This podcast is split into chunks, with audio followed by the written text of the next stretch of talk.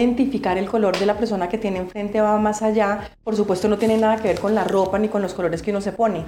Y va más allá porque con el tono de voz, con el ritmo, con el volumen, todo esto te va indicando más o menos qué color es la persona que tienes enfrente. Y esta es la manera de abordarlos o de motivarlos o de liderarlos. Transversal, un podcast de alternativa. Es muy común y frecuente ahora mismo en, en nuestros tiempos que vivimos escuchar hablar de cómo comunicarnos mejor, de cómo expresarnos mejor, de cómo vernos mejor, de cómo llegar mejor a las personas con nuestros mensajes. Y justo en ese momento ahora se habla de un método, del método de los colores. Eh, ¿Qué color irradias? ¿Qué color percibes? ¿De qué color ves tú a las personas? ¿De qué color te ven cuando hablas? Y es algo que lleva muchos años, es una teoría que lleva estudiándose y que son muy pocas personas las que, las que lo aplican y hacen entrenamiento al respecto. Ahora, Hoy tenemos una gran invitada a quien tengo el gusto de conocer hace mucho tiempo. Incluso fue mi jefa en, un, en una gran cadena de televisión. Y hoy ella está dedicada al cuento de los colores.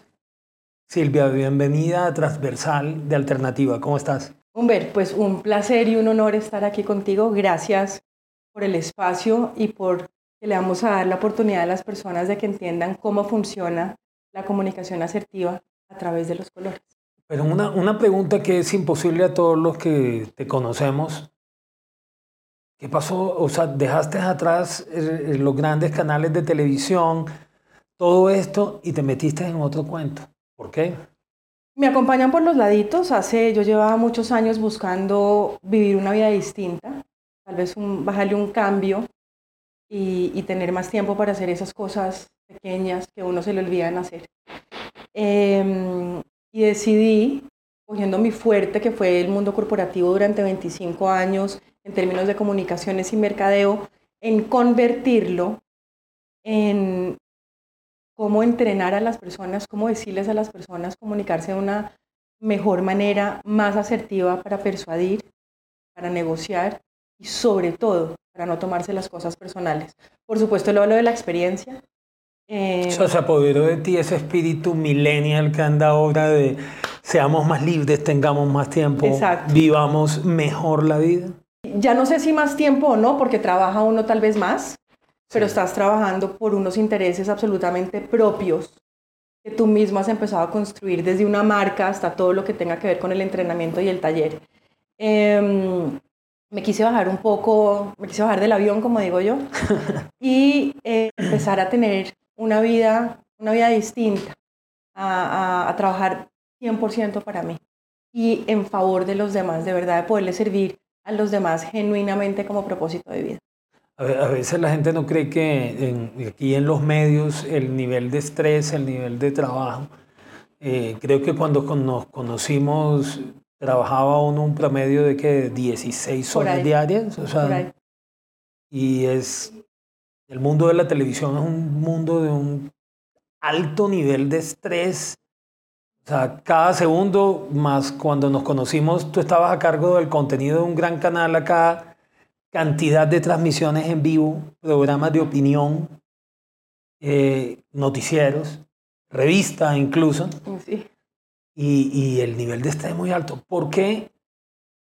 ¿Por qué, en ese, ¿Por qué ver, enfocarte en el método de los colores? Y aquí sí metámonos en el cuento de decirle a la gente, ¿qué es el método de los colores? ¿Por qué enfocarme? Mira, em, con mi último jefe, por ejemplo, eh, yo siempre cuento esto porque siempre yo entré a su oficina con un cuadro de Excel, con un cuadro de PowerPoint, cuando en realidad lo que él quería ver era un cuadro de Excel. Y alguien alguna vez me dijo, mire, eso está como, esos son los estilos de comunicación distintas, porque al final la información que él quería ver sí estaba, pero estaba plasmada de una manera distinta. Y la forma en como yo la abordaba era de una manera distinta. Em, alguien me habló en ese momento del método de los colores, donde un poco más en detalle.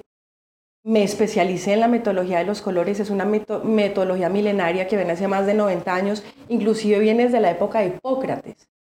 Y después pasa por un, por un filósofo psicólogo cuando el psicoanálisis estaba en pleno furor, que se llama William Moulton Marston, y él dice, él tenía muchas inquietudes de por qué las personas se comportaban como se comportaban, porque eran sumisas o unas porque eran mucho más reactivas, y él desarrolla todo este método, está basado en la teoría DISC, él es el mismo creador de la Mujer Maravilla, y su señora es la misma creadora del polígrafo, ese es el lazo que uno le ve a la Mujer Maravilla, ese famoso alter ego, el lazo de la verdad, y él dice que todas las personas, y desde, desde Hipócrates, como te decía, Empédocles y pasa por toda la historia reptiliana, que todas las personas nacemos con cuatro colores, que son lo que marcan el temperamento. No juzga personalidad, no juzga inteligencia, eh, no juzga si eres querido o no eres querido, simplemente es el, el temperamento, ni bueno ni malo, porque para el gusto, los colores.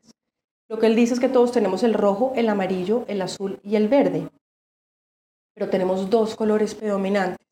Y esos dos colores predominantes son los que forman los arquetipos del éxito. Si nosotros logramos entender cuáles son esos colores que nosotros tenemos y logramos identificar por observación y por escucha el color de la persona que tenemos enfrente, nuestra comunicación sí o sí va a ser más asertiva. Es difícil ahora de que estamos hay una, hay una frase que ahora mismo dice que es una, una, una generación triste con fotos felices, o sea, haciendo mucho el parangón de lo que vemos en las redes sociales. en redes, por ejemplo, como Instagram, que todo es felicidad, todo es likes. Pero ¿cómo, cómo, cómo abarcar este método de los colores en este, en este mundo moderno? Que tenemos hasta ahora con unas redes sociales que la gente puede que se deprima porque no tiene un like. ¿Y cómo me meto yo en el viaje, en el cuento de hablar de colores, de cómo te veo, cómo me ves, cómo debo hacer que me vean. ¿Te has dado cuenta, por ejemplo, que hay personas que son absolutamente brillantes, pero que a veces no son exitosas? Completamente. O personas que tienen la capacidad de hacer negociaciones más acertadas que otros, porque eso que dicen, lo dicen como lo tienen que decir.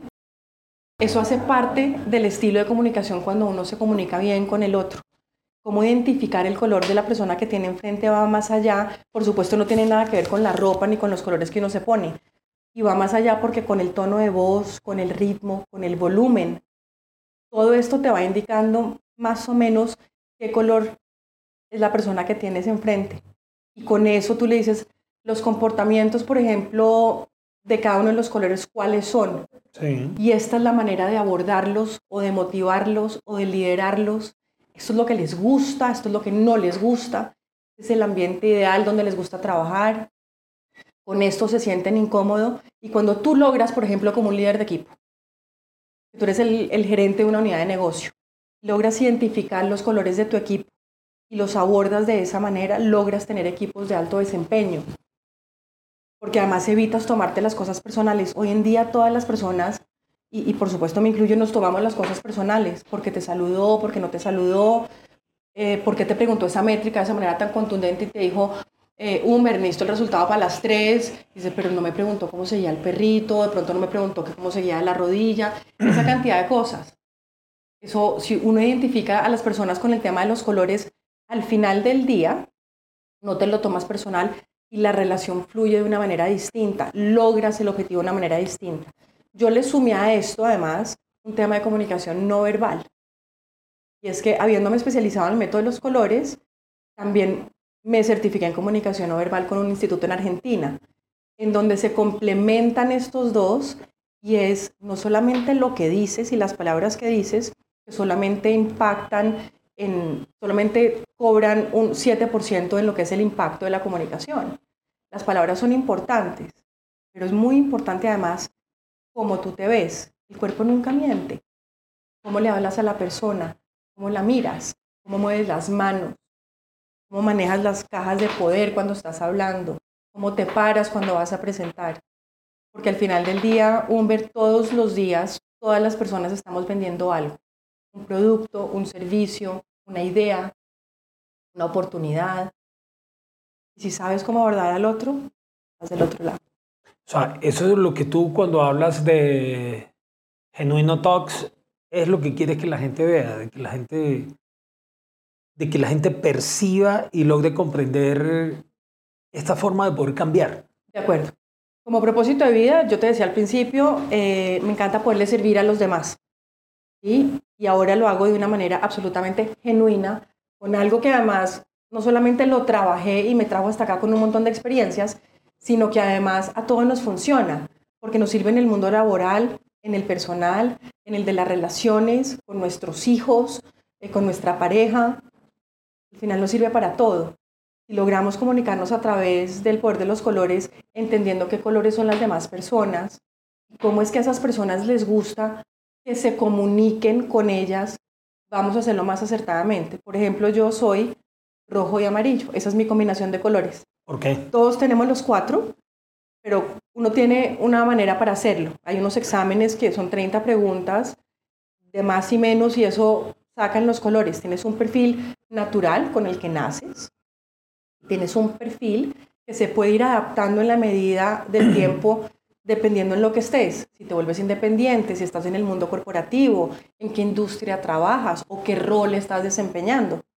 Los rojos, te voy a dar una característica breve de cada uno. Los rojos son determinantes. Ese es el color que los caracteriza. Los rojos creemos que el mundo se va a acabar mañana. Me incluyo. Entonces, son completamente enfocados en resultados pragmáticos, directos, eh, van a la pepa, reciben probablemente a las personas en su oficina estando de pie, les fascina y, y buscan el control. Los amarillos, por ejemplo, son influyentes, buscan el reconocimiento. Les gusta siempre tener esos cinco minutos de fama. Son muy hábiles para identificar las necesidades del otro y se desempeñan muy bien en cargos de comunicaciones, mercadeo, relaciones públicas. Los verdes buscan la estabilidad, son más serenos. Los, eh, los verdes son personas que siempre están, su pregunta favorita es el cómo, el cómo se hace, sistemáticos de procesos, uno, dos, tres. Em, tienen un dicho que es de las aguas mansas líbrame Señor porque acumulan mucho porque son muy conciliadores y catalizadores. Cuando ya se les llena la copa, hay que pagar escondedoras a peso con los verdes. Pero son los reyes, por ejemplo, de servicio al cliente. son muy buenos escuchando, muy hábiles escuchando. Y los azules, los azules buscan siempre la calidad, son concienzudos. Los azules son esas típicas personas que aun cuando se han comprado el mismo televisor en los últimos 10 años, vuelven y leen el manual y leen la letra chiquita. Siempre buscan la, la, la calidad son analíticos de data, de hechos. Por eso yo te ponía el ejemplo con este jefe que yo tuve, que yo entraba y aun cuando le llevaba la misma información, yo estaba pensando en PowerPoint y él estaba pensando en Excel. Yo hubiera sabido eso antes, probablemente la comunicación hubiera sido más fluida menos, o de menos reprocesos. Esas son como las, las características básicas de todos los colores. Y todos hablan de manera distinta. Unos invaden más que el otro el espacio vital, unos miran a los ojos permanentemente, otros la van quitando y no son tan firmes, ni bueno ni malo, solamente son estilos de comunicación. Eso es lo que hoy enseño, sumado al tema de comunicación no verbal, en que hablamos de las posturas de alto poder, de bajo poder, cómo abordar una reunión, cómo tener una conversación incómoda, con un coequipero, con tu jefe, con tu pareja. Eso es lo que hoy hacemos. Con el jefe casi siempre todas las, las, las conversaciones son incómodas. Pero Silvia, ¿y dónde queda? No, no, a veces no es arriesgado quedarnos en el estereotipo, o sea, en, en, en catalogar a la persona es de este color, de este color, porque el ser humano es totalmente cambiante. O sea, si algo hemos aprendido es que el ser humano o sea, es dinámico en muchas ocasiones. Claro, y por eso yo te decía que hay dos perfiles. Hay uno natural con el, con el que nacemos y el adaptado que se puede ir modificando de lo que tengamos. Si nosotros tenemos la capacidad de adaptarnos... Yo escuché una charla tuya donde tú hablabas mucho de, de los camaleones. Del camaleón. Si nosotros tenemos la capacidad de adaptarnos como el camaleón... Pero no, pero no como Roy, como Roy Barreta. Nosotros tenemos aquí un senador que siempre que se toca ese tema del camaleón... Yo sé que a ti no te gustan los temas políticos, pero Siempre, siempre. De una, de una manera, de una manera, de una manera más eh, genuina y sutil. Estamos haciendo la comparación con el ex senador. Em, con el actual embajador, está embajador. Está embajador, está embajador. Eh, Pronto eh, estará en otro, quiere, quiere otro cargo. pero bueno. Sí, sí, he leído algo por ahí. Em, si tenemos la capacidad de adaptarnos como un camaleón, como nos adaptamos a la vida misma, porque es que esto no se trata de ser perfectos, como la Ok. vida misma no es perfecta. ¿Sí? Y acá al final entra un tema muy importante, es que las emociones están metidas. Porque están, entre, eh, o sea, todo esto que hablamos, la comunicación y todo al final está metido dentro de las emociones. Lo que tú hablabas de los estereotipos, claro, las personas nacemos y tenemos eh, estos estereotipos con las personas porque ahí están las famosas primeras impresiones. Tú tan pronto ves una persona con la A, a primera veces uno se hace ideas te terribles. haces una idea que no es o, o te crees que es una persona demasiado Exacto. bacana y te puede llevar una sorpresa. Por eso también es muy importante tratar de dar una muy buena impresión, porque nunca hay una segunda oportunidad para dar una primera Una buena buena, impresión. impresión. ¿La vas a poder cambiar y modificar? Sí. Pero la idea es poder hacer una buena impresión. Y esto se hace no solamente con lo que dices, te digo nuevamente, sino con, sino con lo que no dices, en la forma como abordas el tema, cómo entras a la reunión, cómo saludas, la firmeza de la mano, la sonrisa. A las personas a veces por el afán del día a día se les olvida sonreír y ese es un truco psicológico maravilloso, porque inmediatamente baja el cortisol y sube toda esa, esa dopamina y esa serotonina que hace que el ambiente se vea de pronto un poco más, más tranquilo. La gente se le olvida a veces también decirle a las personas por su nombre. Si no le dicen hola, llave, parce, eh, o cualquier otra cosa. Y, el, y el idioma más dulce del mundo es que nos llamen a nosotros por nuestro propio nombre. Entonces todo eso, todo eso está y eso ayuda de pronto a, no tener esa impresión de las personas porque, tienen, porque tienen, se visten de una manera u otra. Esto es 100% del temperamento. No juzgan, no prejuzgan, nada. En un país como Colombia, porque sé que, sé que tus charlas eh, que- que- se mueven mucho y están frecuentemente con una agenda muy llena, pero en un país como Colombia, que somos un país complicado, somos un país con, con muchas situaciones, con problemáticas sociales, con niveles altos de violencia en algunas regiones. ¿Cómo aplica el caso colombiano ahí? Porque rompemos muchas veces cualquier tipo de molde o pronóstico que exista al respecto. Mira, yo empecé haciéndolo netamente como para corporaciones, como para compañías de grupos grandes, los entrenamientos y las conferencias. Y hoy en día, por ejemplo, para poder romper ese molde, las personas que se están, no, no digo preocupando, pero sí ocupando por tener un rol distinto con quien los rodea, sobre todo con las parejas, me buscan para hacerlo con sus parejas.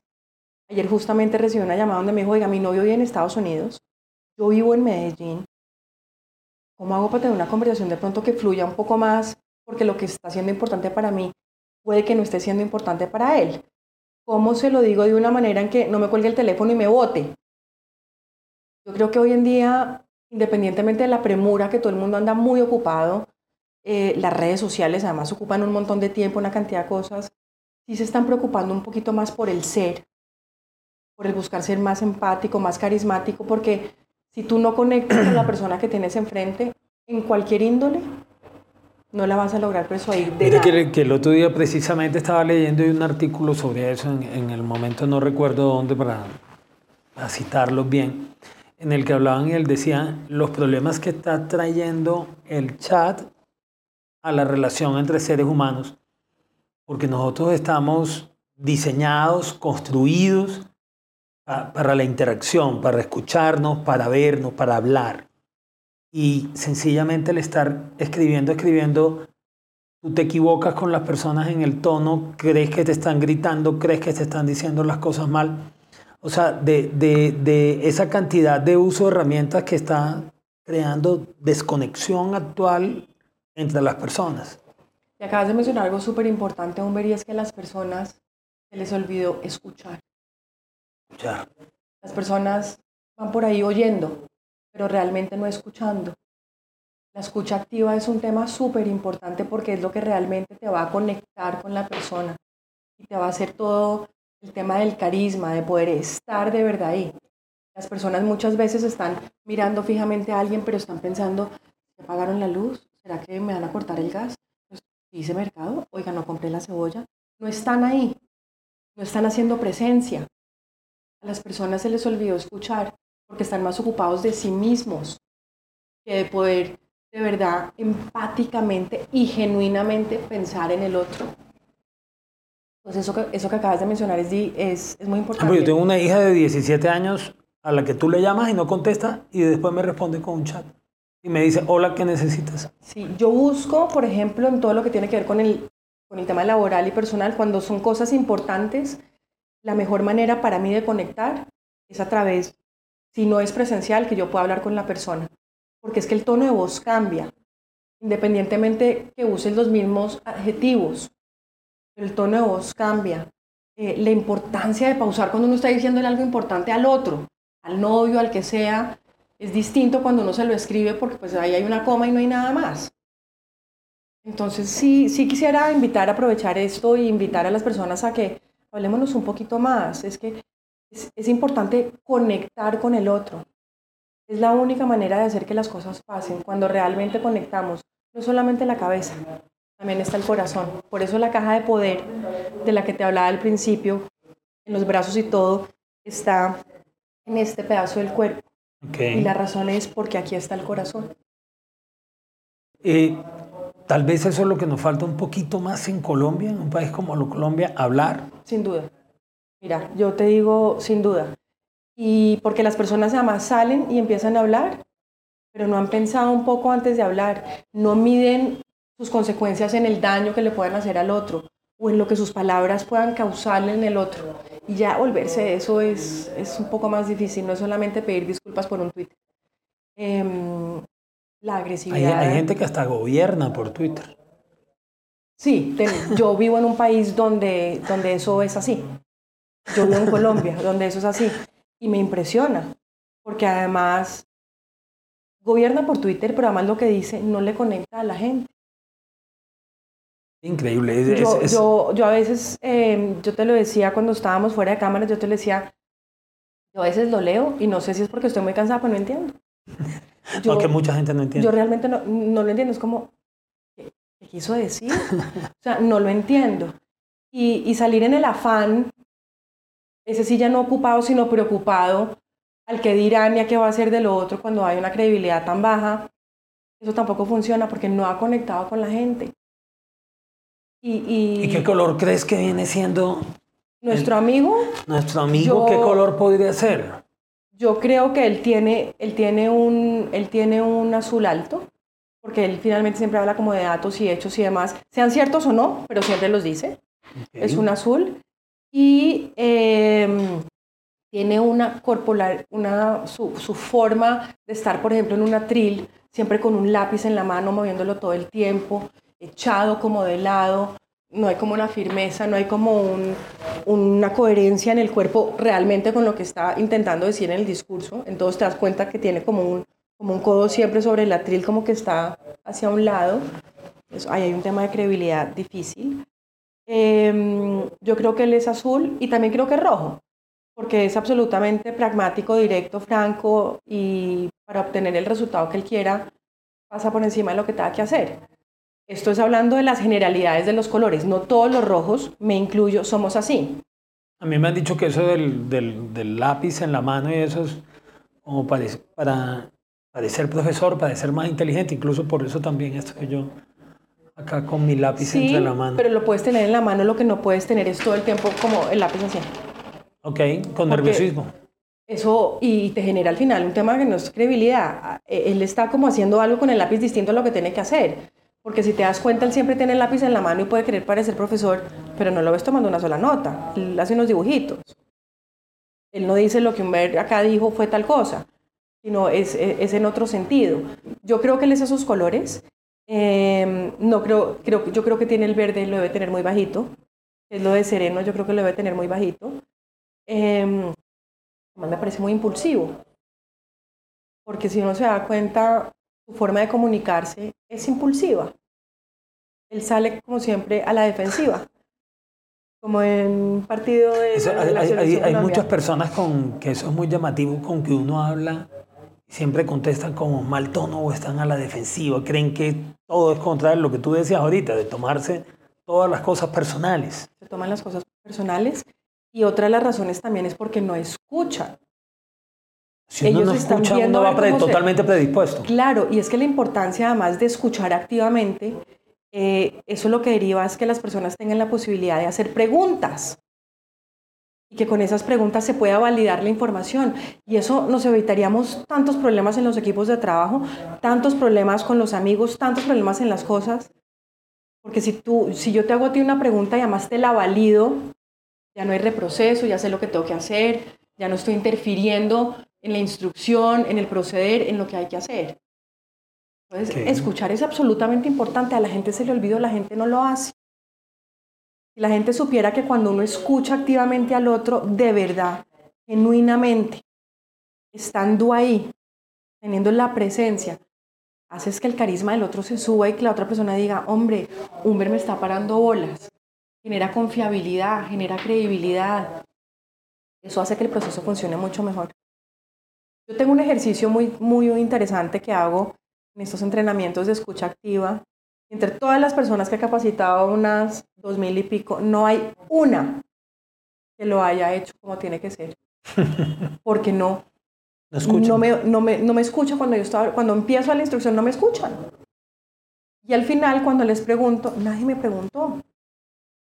Nadie me preguntó algo distinto. Y en Colombia tenemos un problema. La gente no solo no escucha, sino que no lee. Y tú te das muy, muy fácil cuando tú ves hasta en un centro comercial, en algo, en un almacén, y la puerta dice empuje, ale, esto, y la gente no lo abre bien.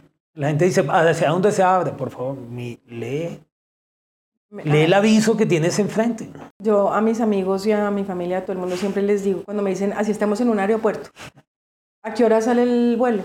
La pantalla, hay que leer. Es que hay que leer, nos facilita el caminado. No siempre la respuesta está ahí, pero sí la mayoría de las veces. Yo creo que la, la lectura además se ha perdido un montón porque la gente vive metida en las redes sociales. Yo creo que las redes sociales sí le traen a uno cosas buenas. Eh, ahí le pueden enseñar unos trucos, les pueden enseñar alternativas, herramientas, puede mostrar cuentas como la mía, puede hacer un montón de cosas.